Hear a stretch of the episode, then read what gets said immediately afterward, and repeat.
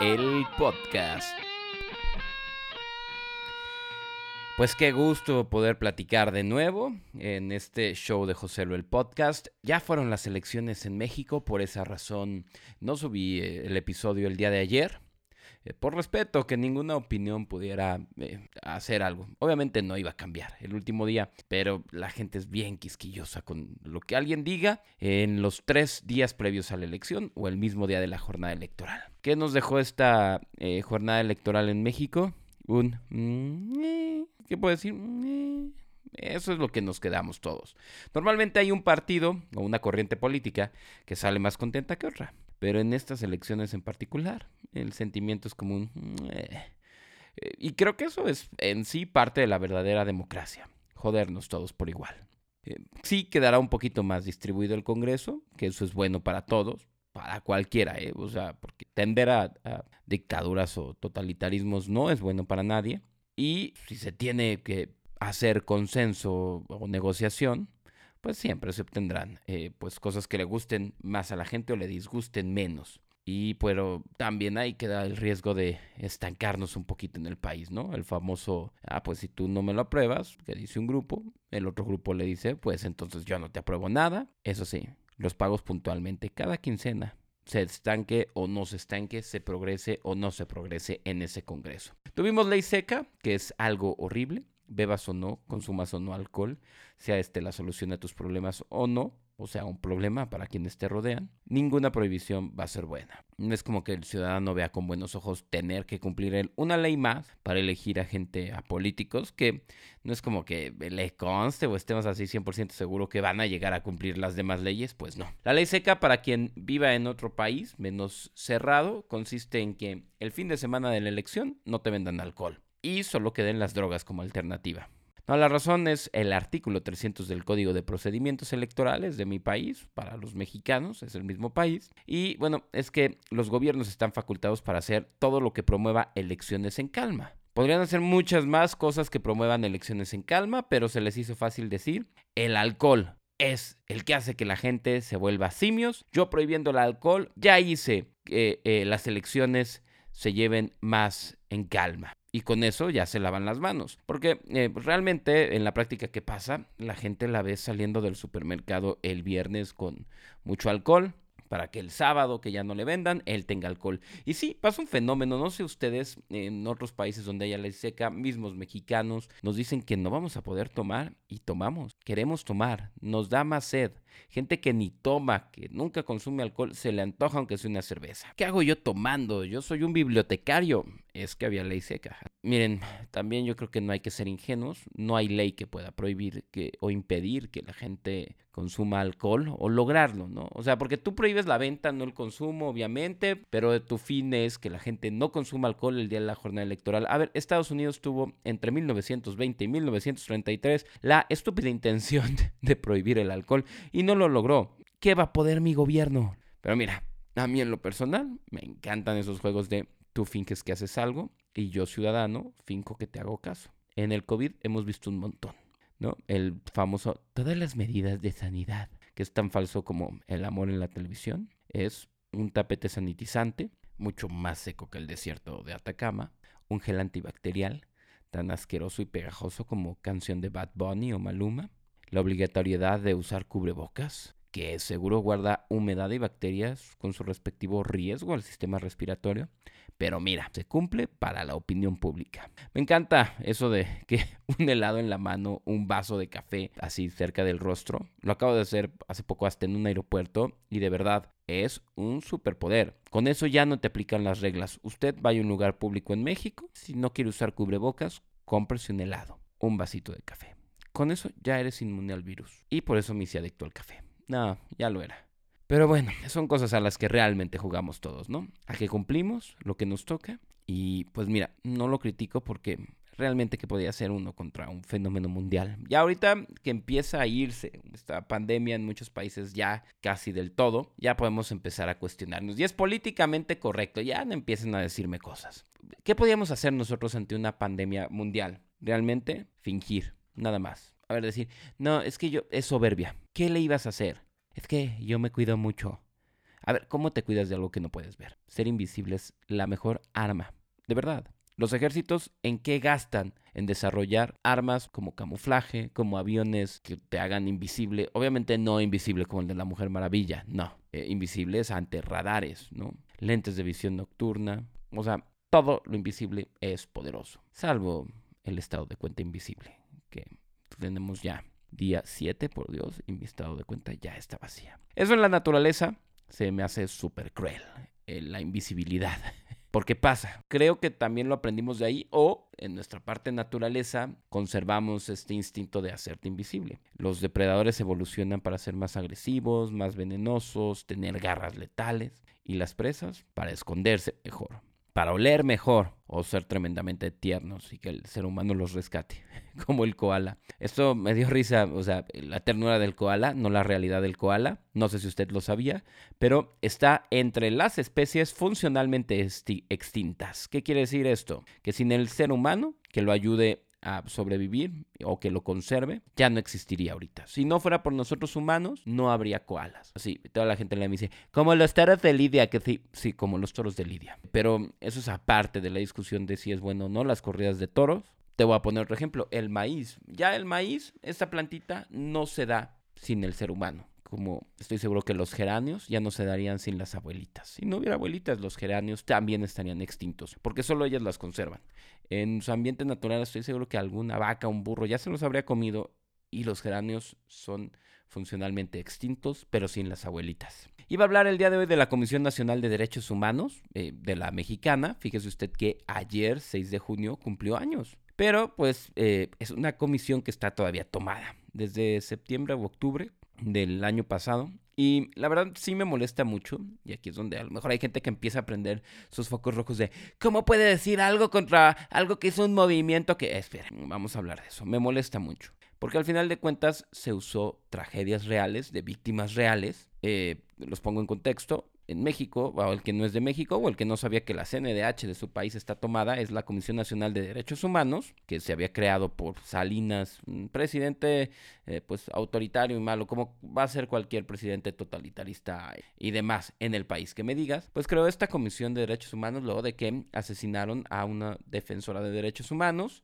y pues eh, al principio la creó, esta comisión ha ido evolucionando desde depender directamente del gobierno hasta ser un órgano autónomo, tener su propio presupuesto, que ninguna autoridad sea quien le diga qué hacer, sino ella decirle qué hacer a, las diferentes autoridades. Y pues bueno, hace eh, unos meses la tomaron un grupo de feministas con eh, pretexto de defender a ciertas víctimas. Ojo, hay que ser claro, defender a las víctimas no es malo, al contrario, es una actividad loable. Sí, pero usar a las víctimas como pretexto para una acción política es lo que es mezquino y y se tiene que criticar y más en un aniversario o en torno a un aniversario de esta comisión. ¿Por qué? A ver, una cosa es la problemática real y tenemos que entenderlo porque eh, no solo pasa en esta comisión, pasa mucho y bueno, a ver, eh, Centro y Sudamérica de, de, vaya, Sudamérica de América, nos pasa mucho, nos la han aplicado mucho, se la aplicaron hasta los gringos con lo de George Floyd. A ver, una cosa es el problema real y otra cosa es que un grupo político, un interés político, partidista también, cualquiera el caso que sea, o los dos, tomen esa situación en su favor y que nos usen un poquito como idiotas útiles. Ya habíamos hablado un poquito de qué era el idiota útil, que es que nos manipulen. Una cosa es problemática real y otra cosa es manipulación de masas utilizando problemáticas como pretexto. Eh, miren, por ejemplo, en México se usaron mujeres víctimas para que un grupo feminista tomara la Comisión de Derechos Humanos, ya en septiembre-octubre, y fácilmente, pues, engaña haciendo creer que es una presión política. En su momento todos dijimos, qué bueno, ya tomaron esa comisión para que ponga a jalar a las autoridades correspondientes.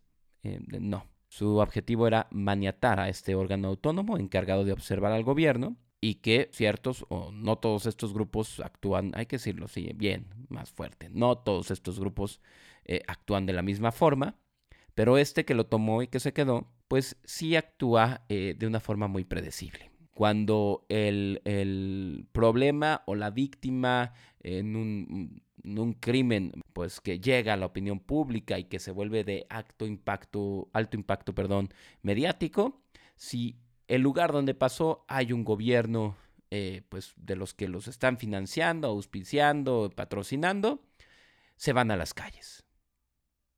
Sí, se van contra los monumentos, se van contra eh, lugares públicos a pintar las calles y demás. Se alejan de la autoridad. Cosa muy diferente cuando el problema pasa en un lugar donde la autoridad no es del partido o del grupo político que les está echando la mano. Por eso dije no todos. Pero el problema es que eh, cuando pasa te deja, vaya, te confunde. Por eso digo que nos tratan como idiotas útiles. No es un tema, no le estoy diciendo usted idiota, le estoy diciendo idiota útil, que es un término completo que usted puede, puede ver. O sea, es cuando nos manipulan. Todos lo hemos sido. De grupos, de marcas, de demás. Eso es lo que a mí me molesta y más cuando pasa con la CNDH, porque la CNDH es la encargada de observar a los gobiernos y decirles cosas. Pero bueno, fíjense que para quitarme ese enojo, me puse a leer la Declaración Universal de los Derechos Humanos y quedé un poco sorprendido al encontrar que ninguno de los 30 artículos de esta Declaración Universal está el derecho a comportarse como un idiota. Y es que ustedes no han notado que cada vez es más común ver videos de gente así, idiota agresiva argumentando que les están violando sus derechos. Esa gente la que sin ninguna razón se victimiza es lo peor que nos ha pasado en este siglo, de verdad. Bueno, no sé si existieron antes, pero las de ahorita son gente que se está poniendo en el mismo lugar de las verdaderas víctimas. O sea, de verdad hay gente en este mundo que, porque no le vendieron una pizza por no usar cubrebocas, se siente discriminado como al que no le dan servicio por ser indígena. O gente que al ser detenido por ir manejando más ebria que Demi Lovato, se enoja, agrede a los policías, exige sus derechos y se victimiza peor que si fuera una detención ilegal de las que azotan al pueblo colombiano, que le mandamos un abrazo. Sí, sepan que su problema no se está quedando solo en su país. Y pues bueno, eh, creo que sí cabe tocar este tema, ¿no? El tema de quién o quién realmente te quita un derecho. Creo que es el enfoque correcto. ¿Y cuándo? Porque aunque es bastante simple, parece hoy en día algo más complicado que cálculo integral o marcar un fuera de lugar. Así es, esto va contra la gente del Cruz Azul. Es campeón gracias a un fuera de lugar clarísimo y no marcado. Nada, no es cierto. No te vamos a restar mérito jamás, Cruz Azul. Ganaste bien tu campeonato en el fútbol mexicano, eres el campeón, festéjalo. No se tiene que lavar esa playera del Cruz Azul. Tú la puedes seguir usando aunque ya estemos a dos semanas de tu triunfo. Una nada más, caray tantos memes, eh, siento que son dos. Pero bueno, regresemos al tema. Bien, mira, que alguien o algo te reste derechos o merme lo que por ser persona tienes desde tu concepción, para que esto suceda, primero la persona o la acción tiene que tener una injerencia inevitable sobre ti o sobre alguien, porque también ya está de moda ofenderte por alguien más que no eres tú, sin preguntarle. Así, sin preguntarle, oiga señor, ¿a usted esto lo ofendió? No. Ah, bueno, yo me ofendí por usted. Seguro por eso no le ofendí a usted, porque antes de que usted se ofendiera, yo me ofendí por usted. Por ejemplo, yo en este podcast tengo una libertad de expresión porque nada de lo que diga puede quitarle ningún derecho a nadie. O sea, independientemente de la responsabilidad con lo que diga, nada de lo que yo diga ahorita le va a restar un derecho a nadie. No hay forma. No estamos redactando leyes, estamos simplemente en un podcast de temas eh, con algo de humor, sí. Y nuestro alcance no llega a tus derechos y aún haciendo chistes de un grupo como se han hecho antes, pues, pues, como se hicieron en el episodio pasado y en el antepasado, seguro serán en este, habrá más y se seguirán haciendo, no acaba con los derechos de alguien. Y luego por este y, engloba cualquier podcast, el que me digas. Y aunque, digo, no va a ser en este podcast, pero la intención fuera agredir a un grupo en particular, o lo que unos llaman incitar al odio, siempre hay entre quien dice las cosas y quien las escucha un criterio y una voluntad que quedan fuera de la expresión de las personas. Si McDonald's te dice, mira, vamos a hacerlo con publicidad, eh, que es, es lo mismo al final. Si McDonald's te dice, come mi hamburguesa, es la mejor del mundo, tú decides si la consumes o no. También si estás de acuerdo en lo que dice la publicidad o no. Y que yo les diría que no. Hay unas hamburguesas que el día que usted venga a Saltillo debe probarlas, se llaman Edis. La gente que nos escucha en Nuevo León, y esto es publicidad gratuita de esas hamburguesas, porque es mi comida favorita en este momento. No mi hamburguesa favorita, es mi comida favorita en este momento. Esas hamburguesas, no sé, eh, creo que las estoy consumiendo más de una vez por semana en algunas ocasiones, y si no, cuando menos una por semana. Pero Nuevo León, Monterrey, ya te van a llegar las Edis y otras partes de Saltillo. Bueno, yo le diría que no, porque es mi criterio, o bueno, mi opinión en este sentido, se interpone a la opinión de McDonald's. Por eso es que eh, eh, eh, no hay una influencia directa ni una manipulación y no se logra un mensaje como tal, mermar un derecho, el mensaje como tal, ¿no? Bueno, esto sí es diferente, ojo aquí nada más, a la consolidación de discursos mediante mediante propaganda. Eso es otra cosa. Si alguien en una plática, en un chiste, en una evidente opinión personal dice, no sé, la gente asiática está amarilla y aburrida, los negros aprenden a correr robando, los mexicanos son huevones, la expresión no está configurando la realidad. Nadie te está obligando a pensar igual. Y para que eso afecte a alguien, tendría que entrar la voluntad de un tercero directamente sobre el individuo. Es decir, que alguien diga, no te voy a dar trabajo porque eres mexicano y por ende eres huevón. Yo lo escuché en el podcast de Joselo. Aún así, sería bronca del criterio de esta persona. ¿Me explico? O sea, es muy diferente ¿Qué es diferente? O sea, porque tú dices, si es que la autoridad, no, no es solo la autoridad. Si una persona te niega el derecho a recibir atención en un café por ser indígena, claro que está mermando tu derecho, ¿no? Si una persona te eh, niega subir un avión sin ninguna razón porque pareces árabe o porque, no sé, eh, no te deja entrar a una ciudad porque eh, para ti tú eres un contrabandista por venir de Colombia, caray, pues ese sí está mermando un derecho, no tiene que ser una autoridad. Y ahí ya entra el criterio de qué tipo de derechos. Pero creo que sí hay veces que tenemos que ser un poquito menos soberbios, es decir, realmente lo que está pasando nada más no me cae bien, no me gusta, me molesta, eh, no estoy de acuerdo o realmente me está mermando un derecho. Si algo no te está mermando un derecho, también se vale que digas, ah, bueno, ok, me, vale madre, ¿ok? Y ya, y que tú mismo con tu amor propio y tu concepción de ti como persona digas, em, eh, sí, no importa que alguien diga que los mexicanos somos huevones, yo me conozco a mí mismo y sé que lo soy pero no porque tú lo digas. No, habrá gente que no lo es. 7 de junio, hoy que sale este podcast, a lo mejor usted lo escucha el 8, el 9, o nos escucha en tres meses que conozco este podcast y esperemos seguir y se pone al corriente como veo que mucha gente eh, ahorita escucha de los primeros y así. Yo ya no escucharía los primeros dos pilotos. ya eh, los escucho y digo, ay José, lo que oso, güey. Qué pena que grababas eso. Pero bueno, X. Hoy es Día de la Libertad de Expresión en México. Fue algo que en 1951 se inventaron entre los periódicos y el presidente Miguel Alemán. Así es, era mexicano. Los mexicanos tuvimos un presidente alemán que era 100% mexicano. Bueno, su corazón estaba en una alemana. ¿eh? Tuvo a Hilda Kruger, una amante alemana. Y a ver, ¿qué podemos hablar ahorita? De la libertad de expresión, que eh, de una historia entretenida con una alemana y un presidente mexicano. Creo que mejor hablamos de la Kruger el lugar. Bueno, el día en que haya libertad de expresión consolidada en todo el país y no solo en unas zonas de México, hablaremos de eso. ¿Qué podemos decir de la libertad de expresión en México? Que falta, que falta un montón. Ojo, y que hay deudas. Hay deudas, hay, hay gente, hay... No lo voy a centrar hacia amistades y conocidos. Hay periodistas eh, cuyos crímenes siguen siendo impunes. Hay periodistas que siguen estando amenazados, hay periodistas que siguen trabajando desde el extranjero y no se puede hablar de, libertad. ¿Por qué? Porque que, hay en ciertas zonas no quiere decir que hay una libertad. No, no puede haber un derecho que sea así, eh, discrecional, ¿no? Unos sí, otros no. No, no existe eso. No lo podemos aceptar para un país. Vaya, voy a seguir hablando porque este podcast, este capítulo va a durar un poquito más y es lo que yo le doy por haberme tardado un día más. Así que voy a hablar de Hilda Kruger. Claro que sí. Mira, guapísima para la época. Guapísima. Gran talento. Impresionante. Eh, claro que no. O sea, sí, sí era guapa. Eh, usted la puede buscar. Hilda Kruger ver sus, fotos. Lo que yo creo que eh, fue su talento fue ser doble agente o espía alemana. Ella quería ser actriz, no tenía tanto talento y como no existía TikTok, pues se hizo espía. El tema es que eh, la mandan a Hollywood para que se meta en las esferas políticas de ella.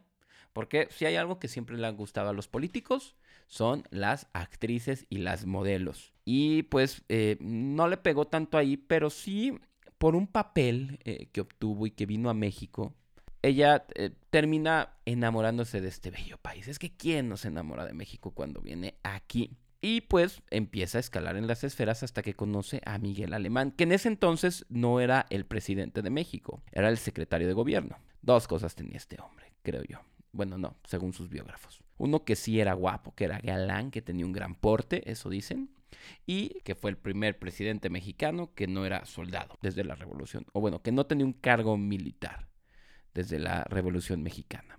O sea, 30 años más o menos para que llegara un presidente sin cargo. Entonces, bueno, la historia cuenta que durante la Segunda Guerra Mundial los alemanes querían invadir Estados Unidos, querían entrar hacia acá. Manuel Ávila Camacho se hacía eh, el presidente que tuvo México. Él, miren, la historia que no vas a ver ustedes en los libros oficiales, te podría decir que tuvo algo que los mexicanos seguimos pagando. Y que si no lo hizo, lo hubiera hecho él, lo hubiera hecho alguien más después. Que fue hacer redituable lo ilegal. Él y su hermano, estos poblanos. Si no me equivoco, son poblanos. Y bueno, él fue presidente y su secretario de gobierno, o sea, quien se encargaba de las cuestiones políticas o la política exterior también, era Manuel, era eh, Miguel Alemán, perdón. Y bueno, Miguel Alemán estaba con los alemanes. Así es, tal cual. Digo, nombre, Miguel Alemán, desde ahí sospechas, ¿no? Eh, o sea, ¿Apoya usted a los alemanes?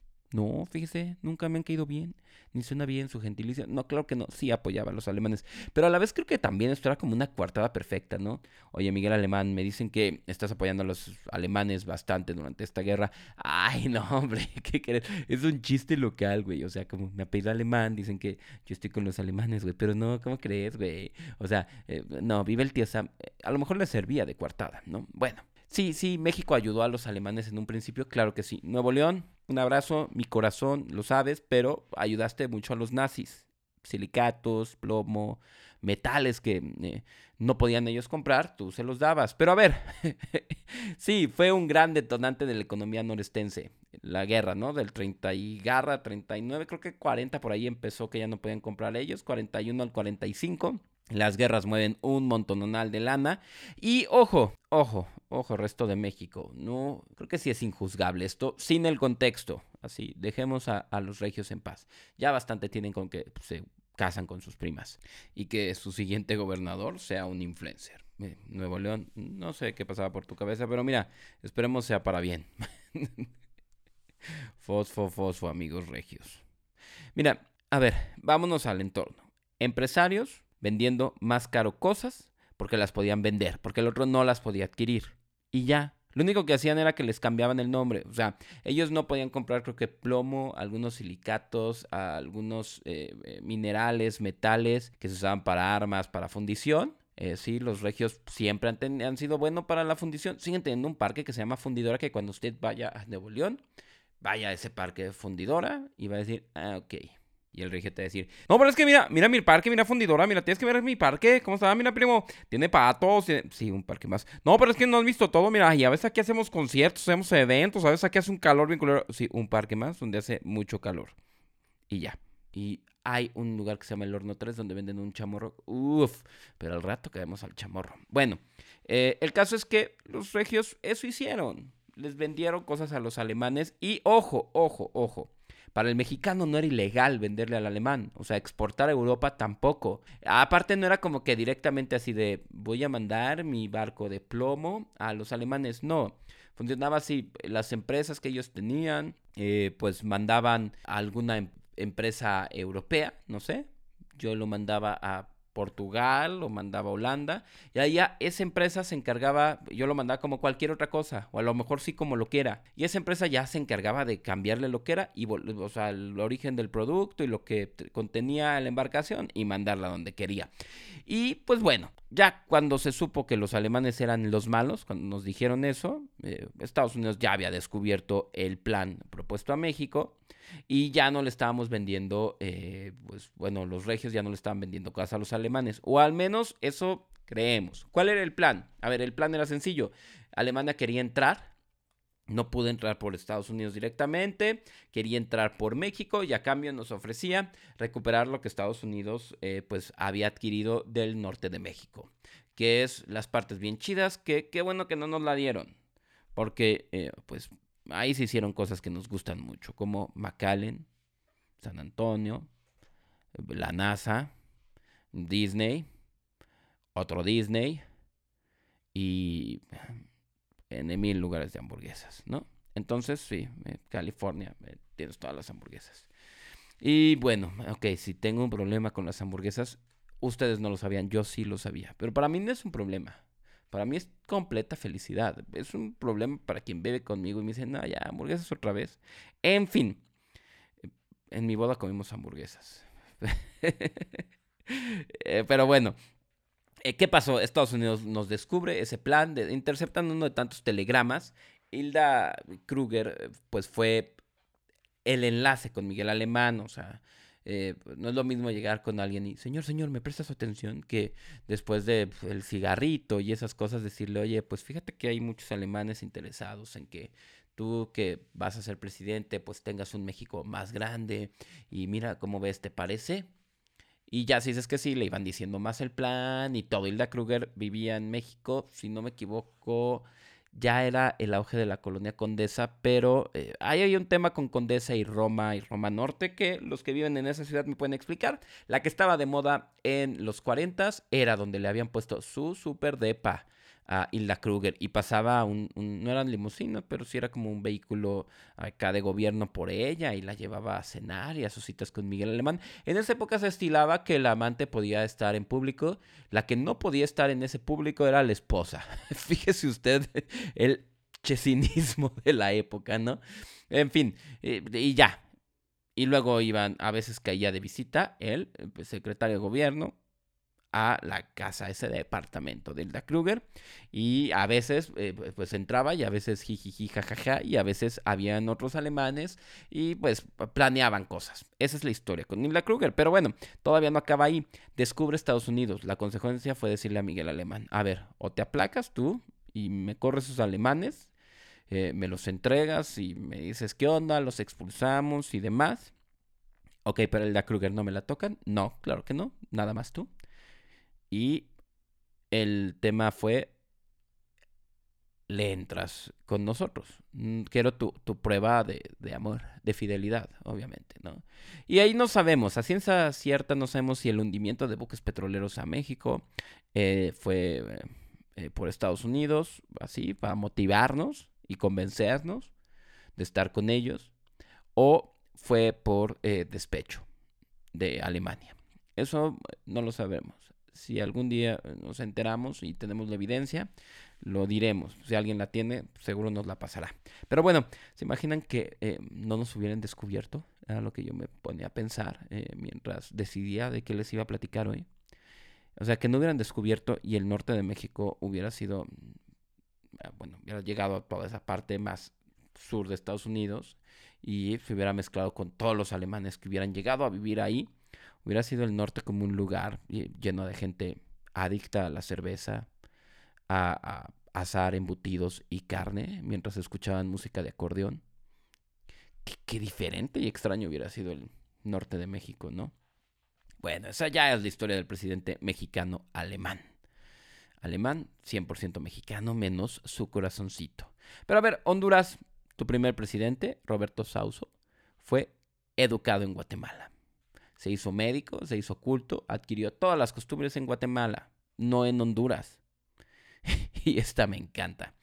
El primer presidente de Nicaragua nació en Guatemala. Eso a ti no se te va a olvidar por una sencilla razón. Se llamaba Fruto Chamorro. de, verdad. El primer presidente de Nicaragua se llamaba Fruto Chamorro. Si ya te apellidas Chamorro, ¿cómo fregados le pones a tu hijo José Fruto? Tú no sabes, Joselo, pero fruto chamorro hace referencia al fruto que dio el gusto por el chamorro que compartían sus progenitores nicaragüenses. Ellos amaban tanto el chamorro ahumado de cerdo que, en su búsqueda por la mejor receta, fueron hasta Guatemala donde se conocieron en una famosa chamorrería y desde ahí nació su amor.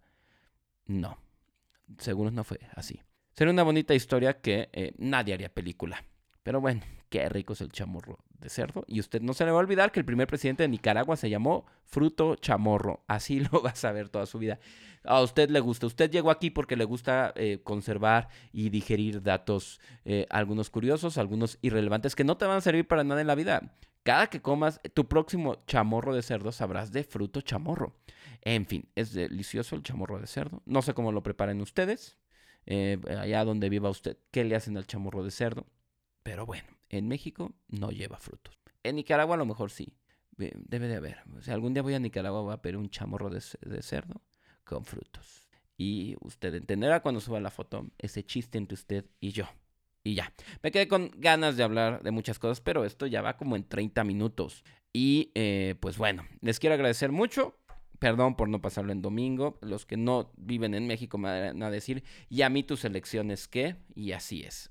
A usted nuestras elecciones qué. Pero gracias por escucharlo el día que no era el de las elecciones, por compartirlo y demás. Y pues nada, sí, de verdad, gracias por compartirlo. Esta cosa sigue creciendo eh, fenomenalmente. Yo estoy muy contento porque pues es, es como que compartimos lo que nos gusta, ¿no? Estamos generando como que una identidad, un grupo, un algo, no sé qué seamos, y eso está ah, muy fregón. Así que gracias por, por más bien incluirme a mí en su rutina, en su día a día, en su trayecto en el auto, mientras deja a sus hijos a la escuela, mientras se entrena o mientras desmenuza usted pollo.